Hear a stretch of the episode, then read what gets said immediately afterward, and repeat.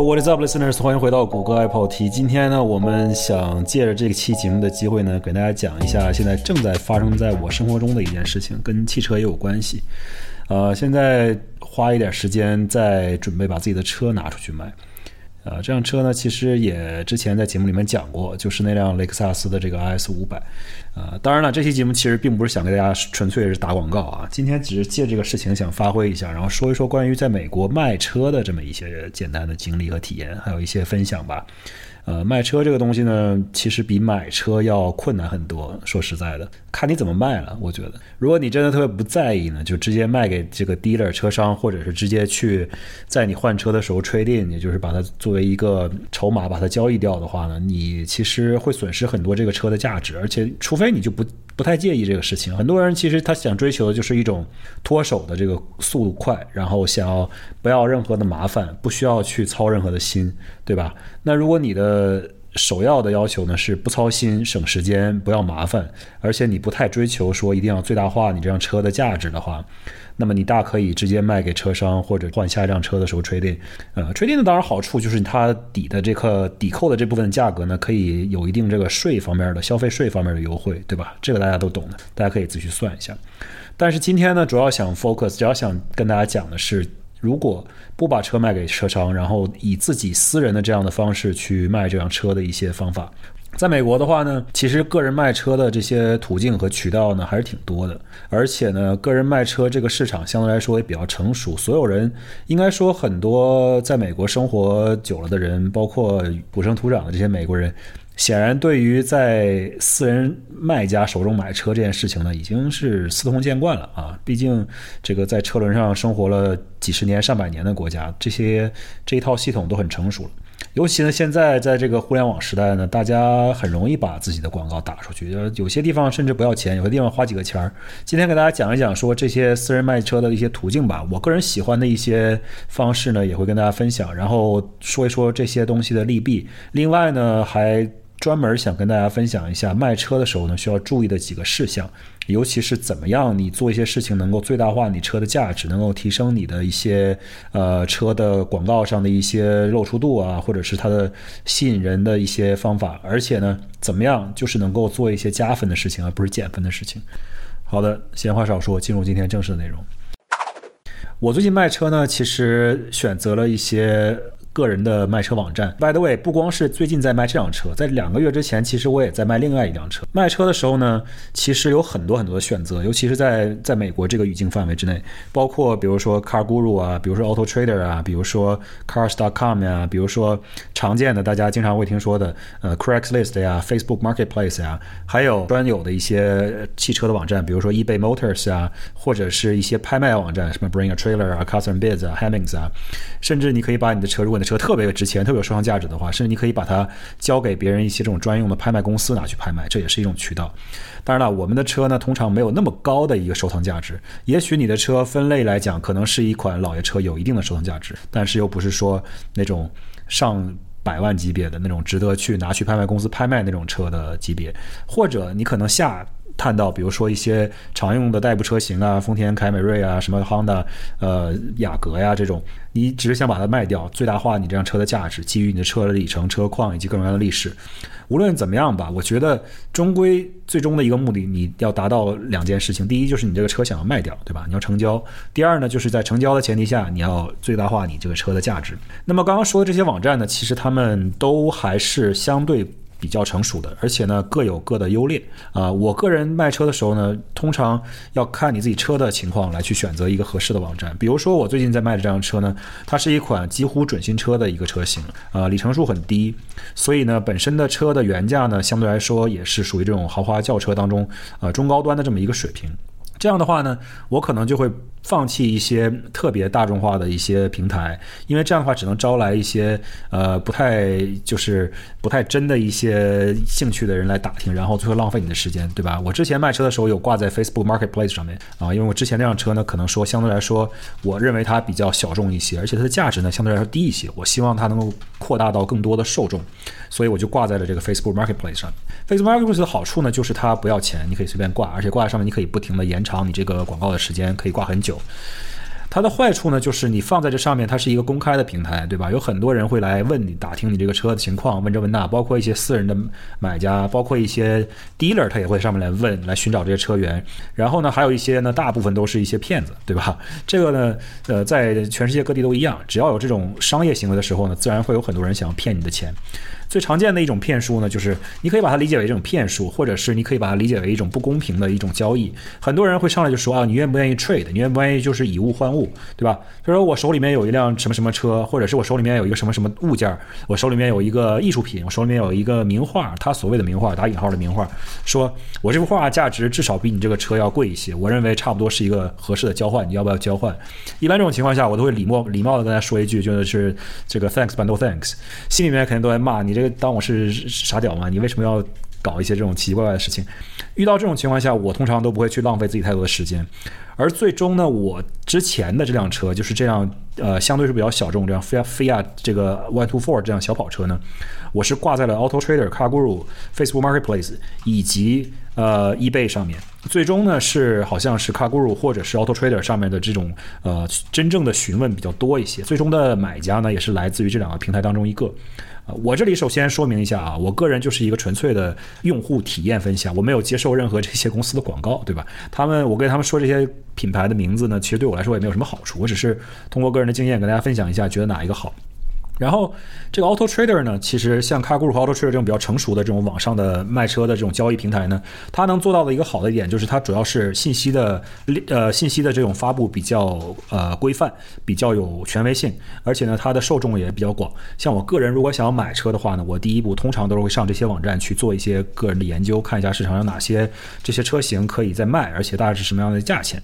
放在这些网站上呢，通常它是收费的。比如说 Auto Trader 呢，它就收你四十九块钱。四十九块钱包什么呢？就是这个车可以放在网上挂很多很多照片，可能有三十张照片，然后可以挂一个月的时间。当然，这一个月并不是上限，你可以在一个月到期之前呢把它延期啊，最多好像可以延一年或者怎么样的。而且呢，你交了这四十九块钱在 Auto Trader 上面之后呢，它会给你一个免费的这个 Auto Check 的 report。这样的话，在别人买车的时候看到你的这个广告的时候，他可以直接点击这个 Auto Check，可以看到你这个车的全部历史。这样的话呢，你也不需要去回答很多问题，因为很多问题可以通过这个来解决，对吧？它可以证明你这个 title 是 clean 的，然后可以证明你这个车有没有发生过之前的，比如说事故啊，有没有什么呃严重的这种泡过水啊，或者被偷过呀什么的这种东西。如果一些重大的问题在 Auto Trader 呃，在这个 Auto Check 上面是可以看到的啊。当然，很多买家可能会选择 Carfax 啊或者怎么样，他们自己去购买这些东西，这些都是可以的。但是我想说的就是 Auto Trader 呢，你花的这个笔钱，虽然说它的 listing 费用相对来说高一些，但是呢，它会给你提供一些免费的这种东西，而且它呢受众也比较广。呃，CarGuru 呢类似啊，但是 CarGuru 就比较便宜一些啊，发广告好像只要呃五块钱还是多少钱来着？就是说它相对来说成本就比较低一些，呃，应该是五块钱，而且可以无限延期，对吧？如果你要是想多花一点，花二十块钱，它甚至可以给你置顶啊，进行一些推荐，当别人搜搜索你这款车型的时候，把你这个车广告置顶啊，做一个 feature。但是呢，我觉得这两个广告这两个平台呢，它俩之间其实系统呢都是在完善当中吧，啊，他们都想做成一个这种 fully integrated 这样比较全面的一个平台，就是说你既可以在它的网站上去发广告，发完广告之后呢，还可以通过这个呃本身网站。提供的这一个车主的平台进行聊天、进行约谈、进行试车，甚至你可以在上面上传你的各种各样的证明文件，包括你的这些呃 title 啊，包括你的车的一些银行贷款相相关的信息啊。最终他想实现的一个目的呢，是想把他自己做成一个交易的平台，就是二手车交易直接在他的网站上呃实现。他通过这样的网站呢，甚至可以做成一个这种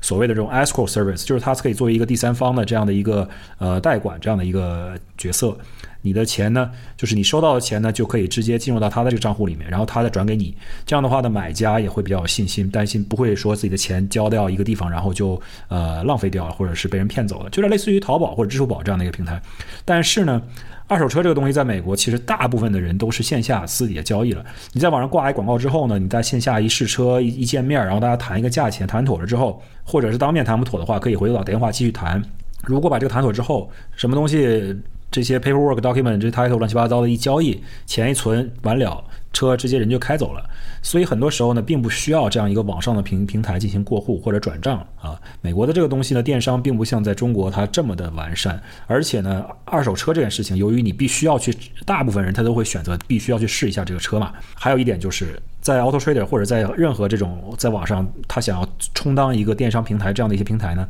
他多多少少都会收取一些你的手续费啊，按照你的交易金额来收取一些。如果你在线下进行交易的话呢，显然就不需要这些手续。当然了，除非有一些买家或者卖家特别喜欢这种线上的这种比较有一定保障的、有一定第三方担保的，那么你可以去选择这个。但是通常情况下，其实很多人，就算你作为卖家想要去坚持说我在线上交易，很多买家都不愿意去搞这些麻烦的事情，他们可能都不懂这些东西怎么做，因为大家都。习惯了线下见面交易，直接给你一张这种 cashier cashier check，或者是手机上给你转账就搞定了，或者两个人一起去银行，大家在银行当面交易，这个事情就简单了很多，对吧？那么说了这之外呢，其实还有一些平台，其实会有一些比较专用的呃一些车型会更适用一些，比如说易贝，易贝的话大家都知道是一个拍卖的平台。那 eBay Motors 呢，本身也是一个非常非常 popular 的一个非常在美国非常实用的一个汽车拍卖平台。它不仅可以拍卖，你也可以在上面一口价把这个车卖，就是按照你规定的价格来卖。eBay 的它一个好处呢，就是它的上面的车主呢，通常都是一些相对来说有一定特殊需求的车主，对吧？你比如说你有一辆老爷车，我之前有卖过自己的萨博九九老爷车，这是一九七六年啊一九七七年的一辆车。这个车呢，如果你放在这种传统的二手车电商平台上，Carguru Auto Trader，很少会有人去关注，因为这上面搜的呢，大部分都是一些近代的、近几年的这种二手车，或者是一些常见的、常用的二手车。像萨博九九这种车型，你别说在 Auto Trader 上了，你就是在网上广泛的直接 Google，你都找不到几辆这种车型，对吧？但你放在 eBay 上，通常就会有一些这样的存货，因为大家知道 eBay 是一个有一定的这种发烧友性质的一个平台。啊，那易贝一个不好的地方呢，就是它的这个广告的时间最多就只有三十天。它有三个不同的广告 package，对吧？基本的 package 只能放一个礼拜的广告。那么中等的 package 呢，可以放三十天，但是限制你的照片数量，而且限制你这个车的价钱。中等这个 package 呢，好像要四十九块。那么你最多呢，就只能卖两万块钱的车。那么最高档的这个顶级 package 呢，就要七十九块，你可以不限这个车的价值啊，而且呢可以放更多的照片啊什么的，但是最多也就是能放三十天。所以呢，你的车如果放在 eBay 上，你最好就是有一个心理准备，就是说三十天之内你一定要把这个车卖出去。你要相信你这个车在 eBay 上是有一个受众群体的。如果你这个车的受众群体不在 eBay 上，而是在其他地方，那你就我就不建议你去花这个钱去放在这个 eBay 上去。比如说你想卖一辆简单的什么起亚 Soul 之类的，或者是丰田那个什么 Sienna 这种 minivan 之类的。这种车本身受欢迎的人呢，都是普通大众，大家都是代步或者是接孩子，或者是每天上下学什么的。这种情况下，你可以放在一些受众面更广的一些平台，而不是在易贝上。那么易贝呢？我刚才说了，可能是一个受众面相对说比较狭窄，而且是一些比较这种汽车发烧友的平台。那么比这个受众面更加狭窄的，如果你的车的受众面更加狭窄，你甚至可以去选择一些新兴的这种网上的拍卖平台，比如说 Bring a Trailer 或者 Cars and Bids。Bring a Trailer 的 Cars and Bids，如果大家不知道的话，是一种网上的这种呃古董车或者是叫做呃有收藏价值的汽车的一个拍卖平台。呃，Bring a Trailer 呢，可能它常见的车型的年代呢比较宽泛啊，往上可以看到十九世纪初早期的这种车型，往下可以看到就是近几年这种经典的爆款的这种超跑车型，它都会放到上面去卖。通常呢，Bring a Trailer 会带给一个比较高的价格，而且上面的车况呢，通常都是比较好的。除非 Bring a Trailer 上面可以说标注说这辆车是一个 project，也就是说它不是一个完整的车型，它可能正是一个正在被翻新的这种老爷车的过程当中。但是这人不想做了，把它卖掉啊。说这些之后呢，你就会明白 Bring a Trailer 其实它是一个非常呃发烧友的、非常收藏者的这样的一个平台，而且它上面的车呢通常比较贵。在 Bring a Trailer 上面卖车的好处就是你不用支付任何的费用，买车的人会支付这个买家的这个就是。一个 commission，相当于付给这个平台的一个一个佣金。但是作为卖家，你只要把你的东西放上去，规定一个你自己认为你心中的一个保留价格，或者你可以不制不设置这个保留价格，对吧？让这个拍卖自己去进行。那么七天之后，你可能就知道这个拍卖的结果了。如果你设定了一个保留价格之后，七天之后没有达到你想要的这个保留价格，那么这个交易就取消，就没有进行。Bring a trailer 呢，它的好处就是，如果你的车型是一款非常特别的、非常有收藏价值的，比如说你这个人就特别厉害，你就想要卖掉你手中的这个你自己收藏了多年的一款啊迈凯伦超跑，对吧？那么这个东西你放到普通的平台上，它的受众呢就会比较啊少一些，他不是你想要的观众，对吧？就好像你想在那。个舞台上表演什么李斯特啊什么的，你去跑到一个菜市场去表演，那不是你想要的一个正确的受众的范围。你必须把你的钢琴放到一个音乐厅里面，然后你还要去卖票，你去找这些真正喜欢你这个东西的人来去收听你的东西，或者是来观看你的这个表演。同等的，如果你的车需要面对的是一个非常呃特定的一个受众群体，一个收藏家的群体，那么你可以选择类似于像 Bring a Trailer 这种地方。Cars and Biz 呢跟 Bring a Trailer 其实类似啊，但它呢可能更偏向于一些比较近代一些的车型，而且它在上面的收藏价值呢，显然没有 Bring a Trailer 它那么高。Cars and Biz 第一不会卖这种很老的车，不会卖这种什么五十年代以前或者六十年代以前的车，很少。另外呢，它本身上面的车的这些品相呢，可能并没有像 Bring a Trailer 上面要求那么的严格哦。另外说一句，两个这样的拍卖平台，他们都是这种比较新兴的拍卖平台。它的一大优势呢，对于买家来说，是上面会有很多人在这关注，然后每一个车型下面，由于它是一个真正的受众群体在这里观看、关注这些呃车的广告。这些人呢，他们会呃怎么说？不会吝惜自己的评论，他们会在这车型下面做出很多这种提问或者评论。他们如果了解这个车型，他们会分享很多的知识；如果他们对这个车型感兴趣，他们会问很多的问题。因为你毕竟是在网上进行一笔相对来说交易额度较大的一笔买卖。如果你真的要花这个钱，你肯定是在网上要真正的去问很多很多问题，看到很多的图片、影像资料，甚至要看这个卖家如何提供更多的答案，能不能跟大家。分享更多的信息，让大家觉得这个卖家是让人相信的、值得相信的。那么整个这个过程，其实就算你作为一个爱好者，像我这样。哪怕我不是去买车，我也能够在上面学到很多关于这些车型的知识。因为你看这些图片，你就能看到这个车是什么。首先是一个直观的体验，其次你看到下面很多人评论，你能学到很多很多关于这个车的知识，很多细节你都想象不到。这个车哪些地方容易坏，坏了之后找谁修，怎么修，哪些地方需要关注，这个地方容易生锈，肉眼看不到，但是你从另一个角度就能看到。哪些地方会有一些配件是哪一年必须要选装的？如果有这个选装件，这个车的价。值就高很多，如果没有的话，就变成了很平凡。这种信息很多时候在网上是很难收集到的。但是你在 Bring a Trader 这种 Cars and Biz 这种平台上面，由于它这些车型不断的出现，大家会不断的去输入，就是像一个这种所谓的 User Generated Content 这种这种叫做 UGC，大家就会不停的去 contribute 去贡献这样的一个汽车智库这样的一个存在，就是它不光是一个拍卖的平台了，它成了一个网上的一个汽车智库。啊，这 Bring a Trailer Cars and Biz 说远了，这两个地方呢，我都特别喜欢逛，但是呢，至少到现在我还没有就是说，呃，牛逼到说可以在这两个车上、这两个网站上买车，因为还没有到说这种收藏家的级别。另外呢，我卖车的时候呢，我的车子我觉得很多时候也不到这个收藏家的这个收藏车的这么一个级别。啊，当然了，Arguably 我现在这款车其实可以放到 Bring a Trailer，但是它可能这个时间节点并不是特别好。啊，一会儿我们再说到这个。除了这些之外呢，其实还有一个特别好的途径，就是很多这种车型呢，不管是吉普牧马人也好，还是比如说福特的这个 Bronco，也就是这个叫做什么野马，还是叫做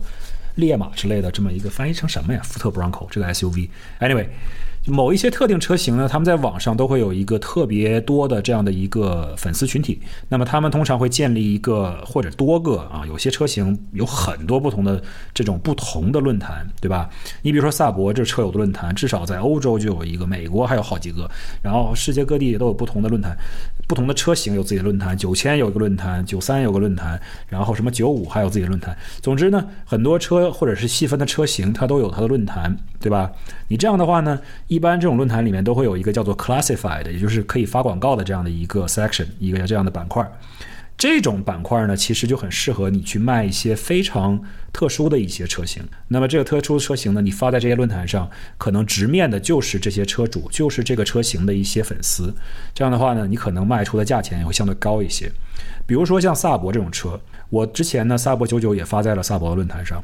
这种车型呢，它认识的人不多。保有量也不大，就导致呢，真正去能够赏识、能够认识到这个车的价值的人也很少，对吧？很多时候这种情况就是，如果你把一辆，比如说我自己的萨博九三放在一个 Auto Trader 或者 Car Guru 上面，它上面的估值可能就告诉你，你这辆车就值两千块，对吧？如果你把这辆车拿去 Trade In，可能就值八百块。对吧？我说的完全不夸张，这可能就是我这辆车现在二零零八年萨博九三一百三十三万英里的里程这样的车况，它能够实现的一个价值。但是如果我把它放到一个萨博的车友网站上这种论坛上面去呃做好这个车的整备、拍照什么的上去卖的话，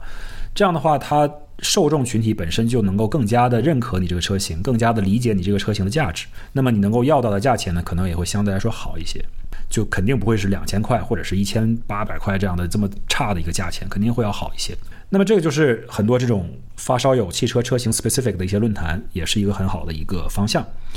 说到论坛呢，其实还有一个方向，呃，很多时候也很适用啊，因为大部分人的卖车呢，通常都是卖一些这种啊，并不是那种非常特殊的，就比较代步的这种车型。那么你可以怎么样呢？比如说，你可以发到当地的一些这种学生论坛，对吧？你可以卖到这种学生群体。你比如说，你这个车特别适合学生上下学代步什么的用，你可以把它放到这种学生论坛上面。相信你这个车本身可能也不是特别贵啊，或者是保养起来也比较容易啊，相对来说比较 reliable 啊，可靠性比较强啊，你可以放到这样的论坛上面去。或者你比如说有一些有些人会用 WhatsApp，对吧？有些比如说大家居住在一个什么居民小区，你这小区里面有 WhatsApp，非常非常本地、非常极度本地化的这样的一个小型的一个线上的 community，你甚至可以发到这里面，对吧？只要别人不烦你说你这个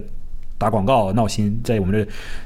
我们的社区里面应该聊一些社区重要的议题，不是让你用来打广告的。只要大家不反感这件事情，对吧？你可以在你们的什么 WhatsApp 群里面啊，什么这种呃住的这个，你比如说你住在一个 apartment building 里，apartment building 说不定会有一个 message board，你可以发一点这种广告什么的。这样的话就变成了一个非常 hyper local 的一个呃销售方式。到时候你的买家可能就住在你同一栋楼里面，这样的话你交易起来也比较容易啊。大家呢平时可能甚至都是邻居，你也知根知底，这样的卖起来也比较容易一些。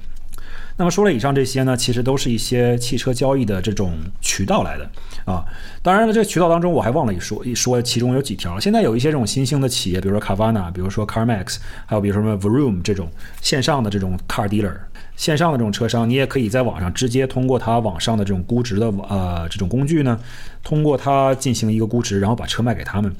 过去新冠期间呢，Carvana 的定价报价通常都很高。现在 Carvana 也学会了，感觉也不是那么的像以前那么的冒进了，对吧？收车的时候价格也不是那么夸张了。现在 Carvana 的收车价格呢，普遍比 CarMax 要低啊。CarMax 的收车价格相对来说会比较公道一些，但是呢，面对一些比较特殊的车型，比如说我现在正在卖的这款 Lexus 呢，他们给出的估价呢也是相对偏低的。所以呢，我这次也没有选择把车卖给 parcarmax 或者卖给 Carvana。呃，然后。除此之外呢，现在也有一些 dealer 可以在网上直接收车，但是这个呢，每一个 dealer 可能情况都不一样啊。到最后呢，你要记得，只要你是卖给 dealer 的话，你的价格肯定没有你卖给私人买家要好，对吧？这是一个固定的铁律。那么说了这么多不同的渠道之后呢，我觉得卖车其实最重要的一点啊，就是你要注意你这个卖车的时候的一些步骤和一些需要注意的事项。那么我们现在先简单休息一下，然后我们回来继续聊一下。私人卖车的时候一些注意事项。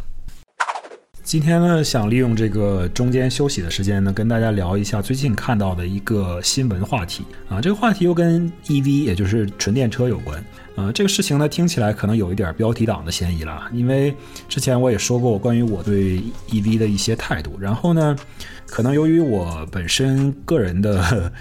每天聊天的内容、录播课，包括我搜索在网上看的一些内容呢，跟 EV 都相关，所以谷歌也会不停的推这种 EV 相关的新闻给我。啊，他甚至可能会就是猜到我个人的一些呃兴趣，或者是关于 EV 的一些这种取向。所以呢，最近他推给我一篇文章，这个文章的标题呢听起来非常的耸人听闻，叫做 “Electric cars are sending tire particles into soil, air and water”。意思就是说，纯电动汽车现在正在把有毒的轮胎颗粒送入我们的水资源、土壤以及空气当中。如果你搜一下这种相关的新闻呢，你还有一些更加耸人标题的、耸人听闻的标题，比如说这个叫做 “The Dirty Secret Behind Your Electric Vehicles Exposed: How the Tires Produce 20% More Pollution Than Their Gas Equivalents”。这个东西呢，就是很多。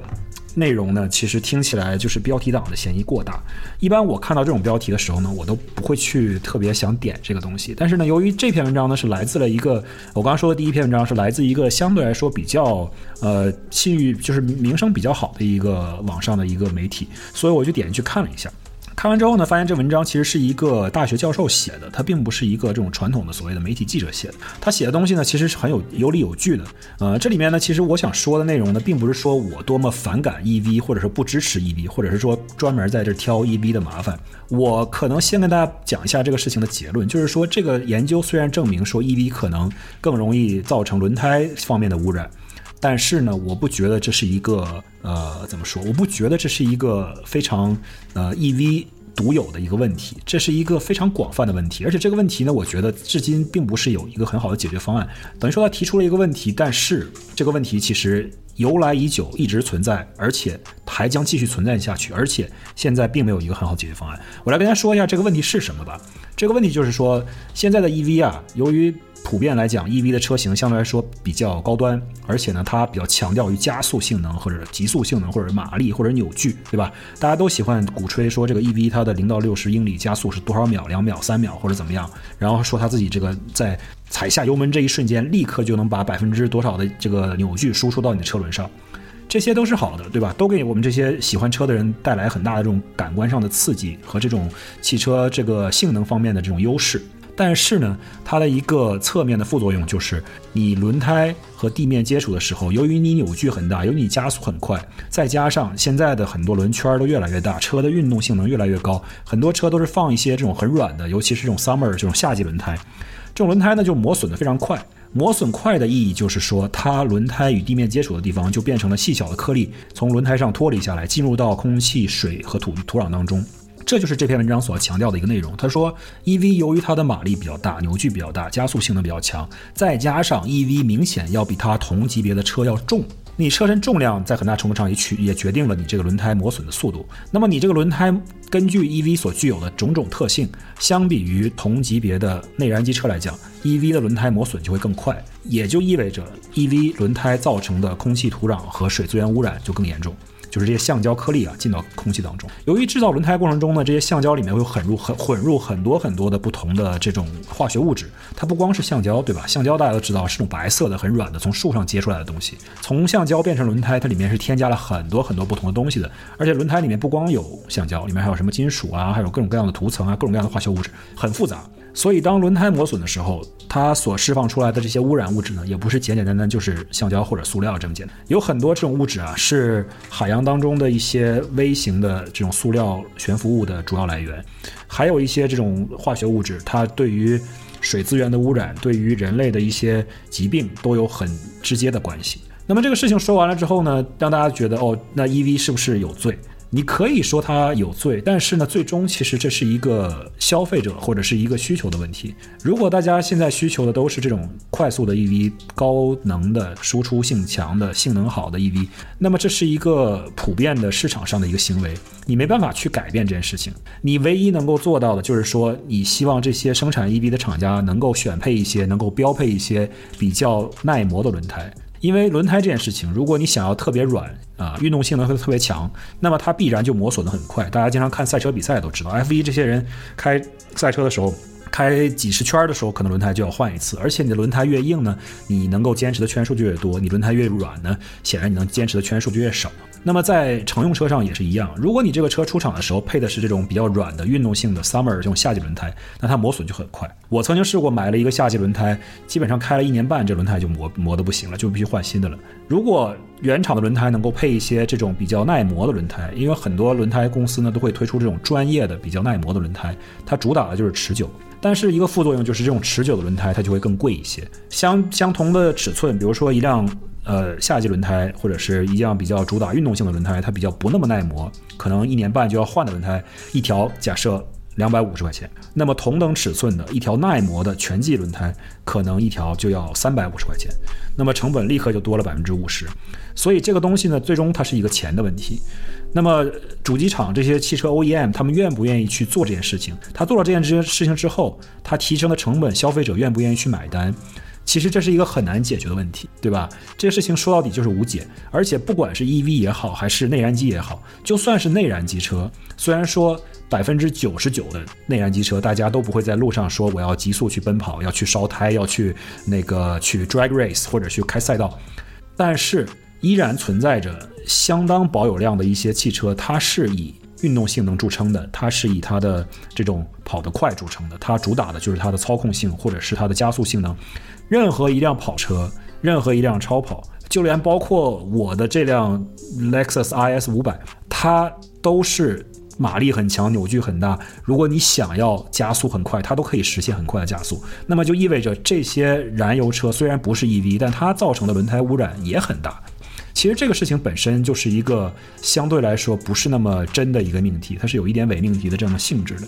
就是这个事情，你说它是针对 EV，是的，没错。但是我觉得这个文章它更重要的意义是提醒大家，不要一心只追求说哦，通过 EV 来实现减碳，来实现环保，来实现节能，来实现空气质量的改善。但是不要忘了，现在的 EV 由于它的马力大，它的重量很大，它对轮胎造成的压力就很大，磨损也很快，造成的轮胎污染要比同级别的这种啊内燃机车高出高达百分之二十。这个事情呢，大家知道也就好了。其实现在来说呢，没有什么特别好的解决方案。如果你真的是一个非常 hardcore 的一个环保主义者，那么我觉得第一件事情就是不要买这种特别重的 EV，对吧？悍马什么 EV 之类的这种事情想都不要想，这种事情完全不是一个环保的一个 solution，它就是一个装逼的 solution。它存在的唯一的意义就是给喜欢这种超大型卡车的人一个这种去炫耀的机会，而且呢。它对于整个改变我们全球变暖或者改变这个气候改变空气质量，其实没有什么特别重要的贡献。就像我之前说的，你制造一辆悍马 EV 的这些电池，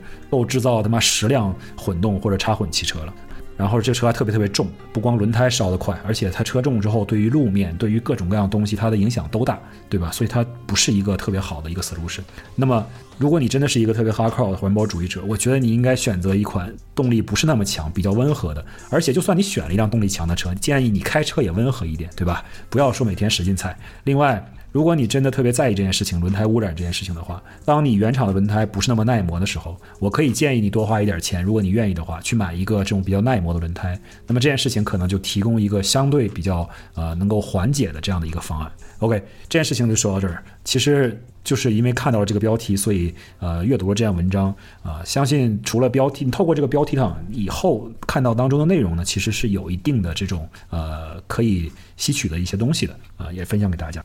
这个东西呢，就说到这儿。书归正传啊，我们来继续讲一下关于个人卖车的时候需要注意的一些事情。呃，以下这些事情呢，其实我觉得，呃，广泛适用吧。我觉得，不管你在任何一个平台上卖车呢，你可能都需要注意一下以下说的事情。啊，简单说这么三五点吧。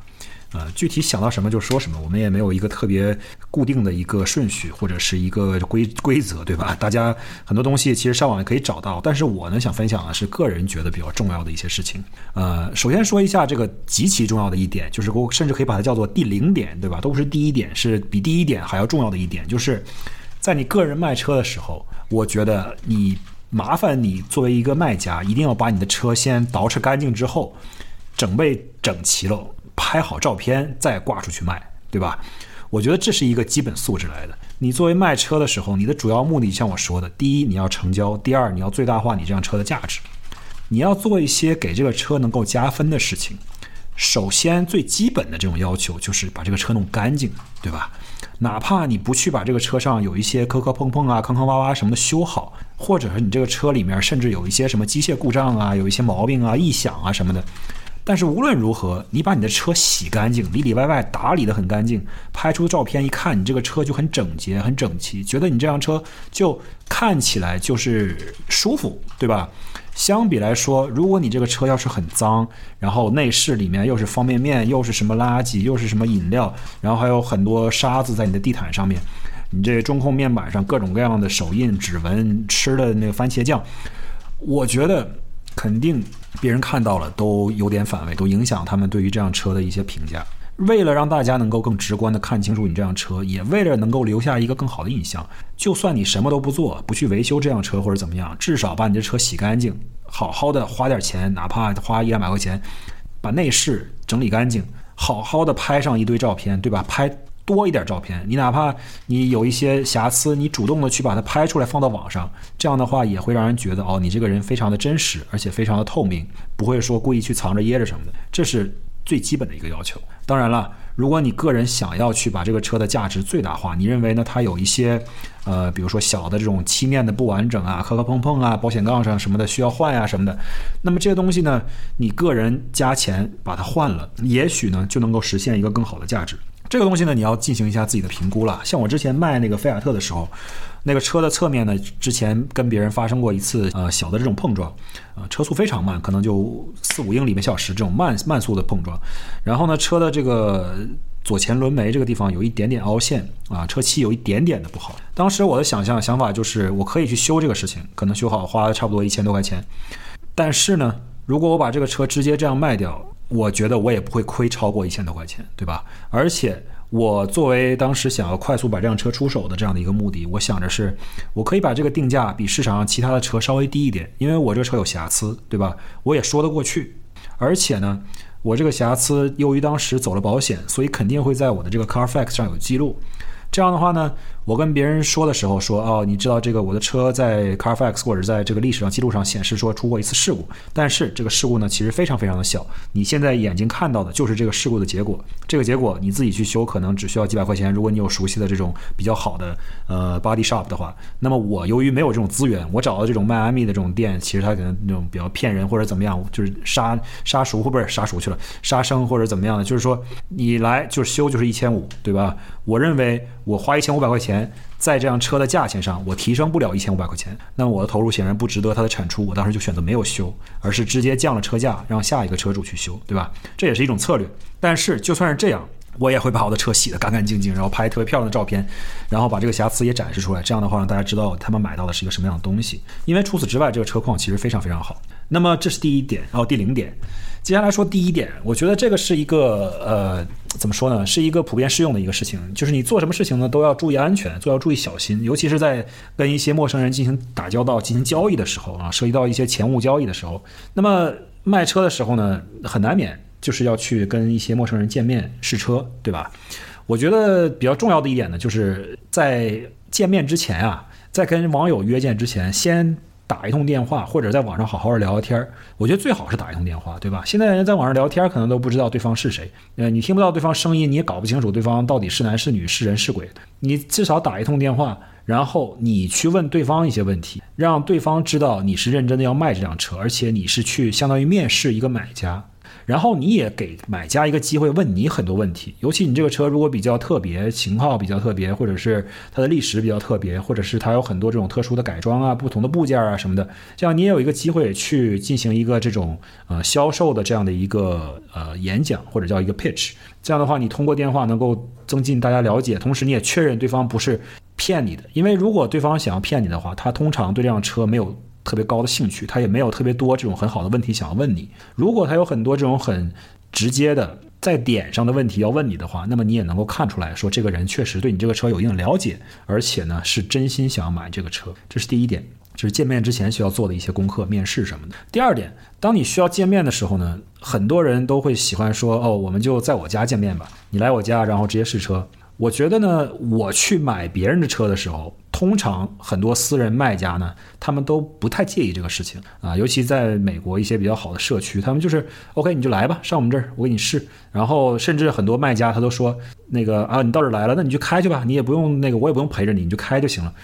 因为他本身呢，就是见到你这个人之后，会对你有一个判断。我这个人看起来显然也不坏，所以他可能会本身大家进行了一个简短的交流、提问之后，他会对你有一定的信任。再加上你本身就是开车去的嘛。对吧？你开着车去，那么你驾驶他的车去试驾怎么着的？除非他的车比你的车特别值钱，你直接开车走了。但是呢，无论如何，你应该还是会回来取自己的车的嘛，对吧？所以说这里面呢存在一个信任的问题。但是呢。如果我是卖家的话，我通常就会选择不会把人邀请到我家里面来试车，对吧？我比较顾忌这个事情，可能我选择一个人比较多的公共场所。通常呢，我个人会选择一个这种，比如说一个小商圈，对吧？这里面可能有一些银行啊，有一些超市啊，或者有警察局啊什么的。那么银行呢，显然就是方便你去办理这个存款啊、交钱啊，或者是支付贷款啊这样的一个手续。或者很多人喜欢在这种 DMV，就是这种汽车车管所门前试车啊，这也是很好的，因为你这样的话方便交易，大家直接去进去之后，直接把这合同一签，什么文书一搞，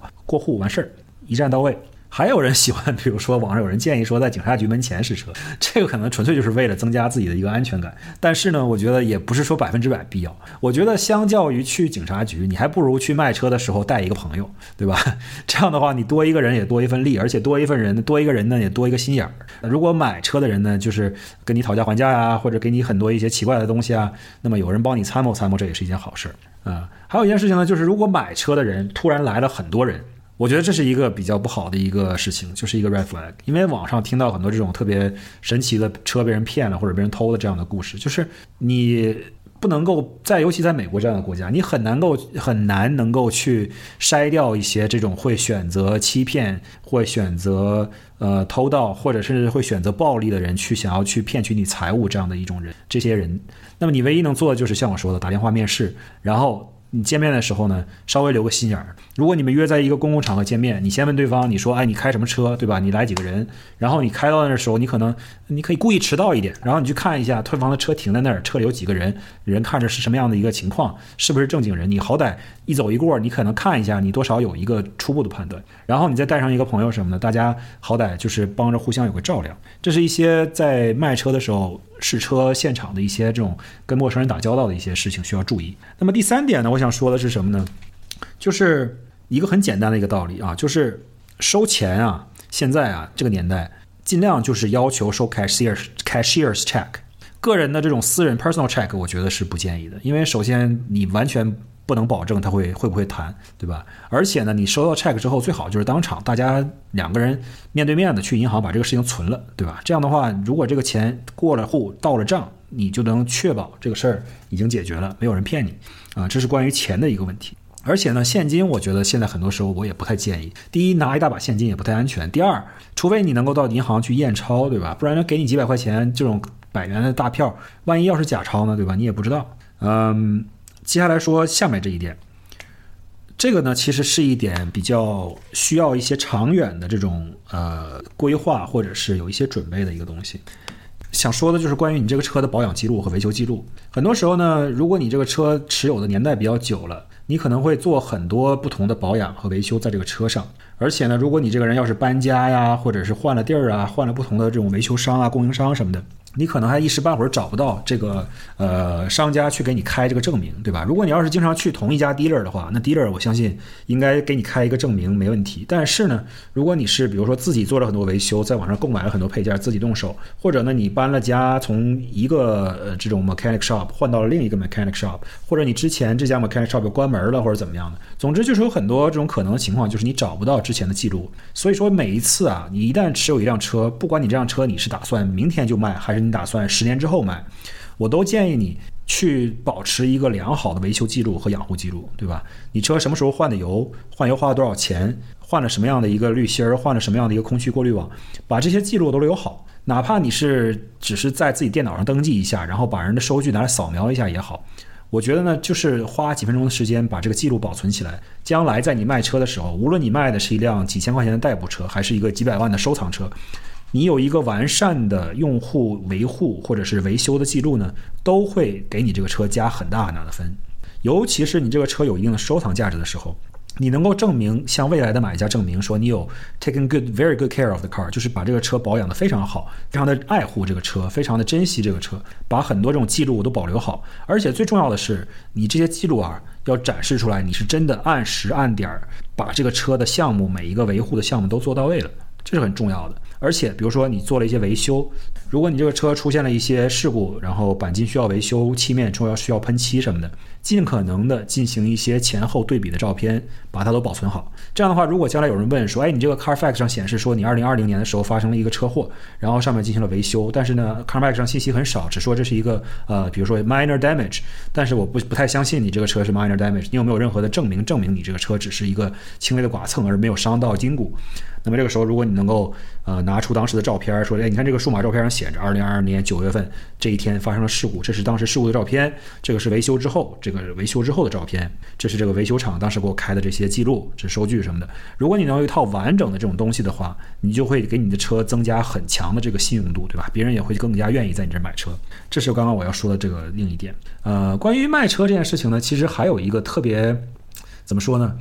之前我不太懂的一点，现在我稍微弄明白一点了，就是我每一次卖车，由于我之前也搬过州什么的，每一次我卖车我都要查一下我们本地的法律，就是说我卖车的时候，我的车牌子到底跟谁？你上网上搜的话，如果你搜一些中文的这种呃攻略什么的，它可能会一刀切的告诉你说车牌子跟车不跟人，但是这种说法呢其实不准确的，因为在美国其实每一个州的法律会略有不同，但是你要清楚的知道一点，就是大部分的州，包括我现在所在的佛州，包括什么纽约州啊，包括什么呃麻省啊，包括大部分的美国的一些州，它卖车的时候啊，都要求你。原车主保留这个车的车牌，这个车的 tag 或者叫 plate，这个 plate 是跟原车主的，而不是跟车走的，对吧？这是大部分美国的一些地方是这样规定的。但是这个事情总有一些但是，因为每个美国美国就是这样，每个州的法律都不一样。在某一些州，比如说加州，比如说夏威夷，比如说阿拉斯加，或者是呃特拉华州，好像还有一些其他州啊，大家自己去查，不要听我的，自己去查啊。某一些州这个车牌是跟车的。啊，这个事情一定要搞清楚。这个事情要是搞不清楚的话，可能会很麻烦。这个车牌如果是跟车的话，那你就不太担心，对吧？车一旦过了户之后，车牌跟车走了，你就知道这个车牌已经属于别人了，不属于你了，你也可以放心撒手不管了。但是如果你要是在像佛州这样的一个地方，这个车牌理应是跟我的，但是我把车卖了之后，把这个车牌留给了别人，那么这个就可能产生很大的一个后很严重的一个后果，就是这个事情说大说的也大，说小也小。如果你买车这个人把你的车买走了，开着你的车牌，当天就出去撞了人，肇了事，把人撞死了，然后被人拍了照。那么这个事情呢，就有可能会牵及到你，对吧？别人一看这个录像，说，哎，这车牌属于属于老古，那他可能会追到我的身上。那我这个时候就要花很多时间去解释，然后去证明说这个车我刚刚已经卖掉了。那么这个事情是比较傻逼的，就是如果这个州的法律规定，你卖车的时候车牌跟着你原卖家车主，然后你原卖家车主呢，可以把你这个车牌转移到你下一辆新车，或者是可以把这个车牌直接放弃交还给 DMV。那么你请你一定要遵从当地的法律。不要把车牌随意就给别人了，可能会造成一些很不便的事情。说到这儿，其实也是有一个信任的问题的。说白了，因为我最初买那辆菲亚特的时候，这讲一个小故事吧。呃，我当初买这辆菲亚特的时候呢，也是在佛州本地购买的，但是呢，这个地方离我这儿有点远，开车可能要三个半小时、四个小时左右的车程。我当时是飞过去的，然后把这辆车当时就交易买下来了。但是呢，由于我是从私人买家那里买的这辆车。我呢，显然也不是一个 dealer，我也不是一车商。我呢，买这辆车的同时呢，并没有去 DMV 立刻去申请一个新的车牌，因为我想要拿到迈阿密本地进行上牌这些手续。所以当时我就出现了一个两难的这样一个境地，就是我在离我四个小时车程的地方把这辆车买了下来，但是呢，我没有一个合法的牌照把它开回去。啊，当然了，其实现在再回头去看，这个事情可以简简单的解决，我只要立刻去当地的一个 DMV 办一个新的车牌子就可以了。但是呢，由于我当时可能也是不懂，或者是怎么样，我就一心想着就把这车开回到迈阿密再上牌。于是我当时就跟这个卖车的车主商量，卖车的车主也比较人也比较怎么说，也比较宽容，而且比较容易，就是怎么说，看我这人也不是什么坏人，就相信了我。我跟他商量，我说能不能把你的车牌先挂在这儿，借我开四个小时，我开到佛罗里达之后，开到迈阿密之后，我立刻把这个车牌子快递还给你。然后他就答应了。这件事情呢，一切都很顺利，在这里跟大家说一下，一切都很顺利，什么事情都没有发生。我把这个车安全全的开回到迈阿密，把这个车牌子从我的车上拆下来之后，又放在信封里面邮递给寄回到了这个原车主的手里。而且呢，这个时候我已经上了自己的新牌子。但是这种做法，从我的角度，或者是从这个卖家的角度，呃，不论是买家还是卖家，都是不建议的，对吧？不建议大家像我这样去操作。呃，如果我当时出了一些车这个交通事故或者是肇事什么的，可能对当时的这个原车主啊造成很不良的影响。呃，而且我一旦被抓到说，哎，你这个车牌不是你的，然后你又解释不清楚，那么这可能会被认定我是就是非法驾驶或者怎么样。具体的法律呢，我们就不去探究了。总之呢，这不是一个非常建议的操作方式。关于私人卖车的事情呢，我们今天就先说到这儿啊。我觉得大家在呃使用车的过程中，尤其在美国，肯定会遇到需要卖车的这样的一个情境。那么，希望今天的内容呢，能够给大家一些帮助啊，尤其是当大家想要选择私人卖车这样的一个方式，而不是把车卖给一些车商或者是直接 trade in 这样的方式去解决。OK，那么我们今天节目就到这儿，下次见。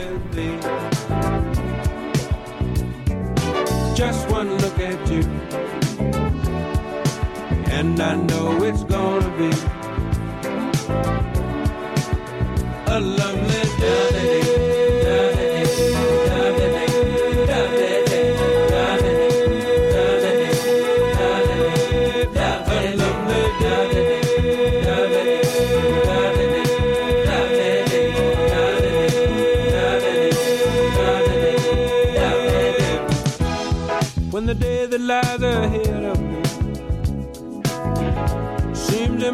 impossible to face.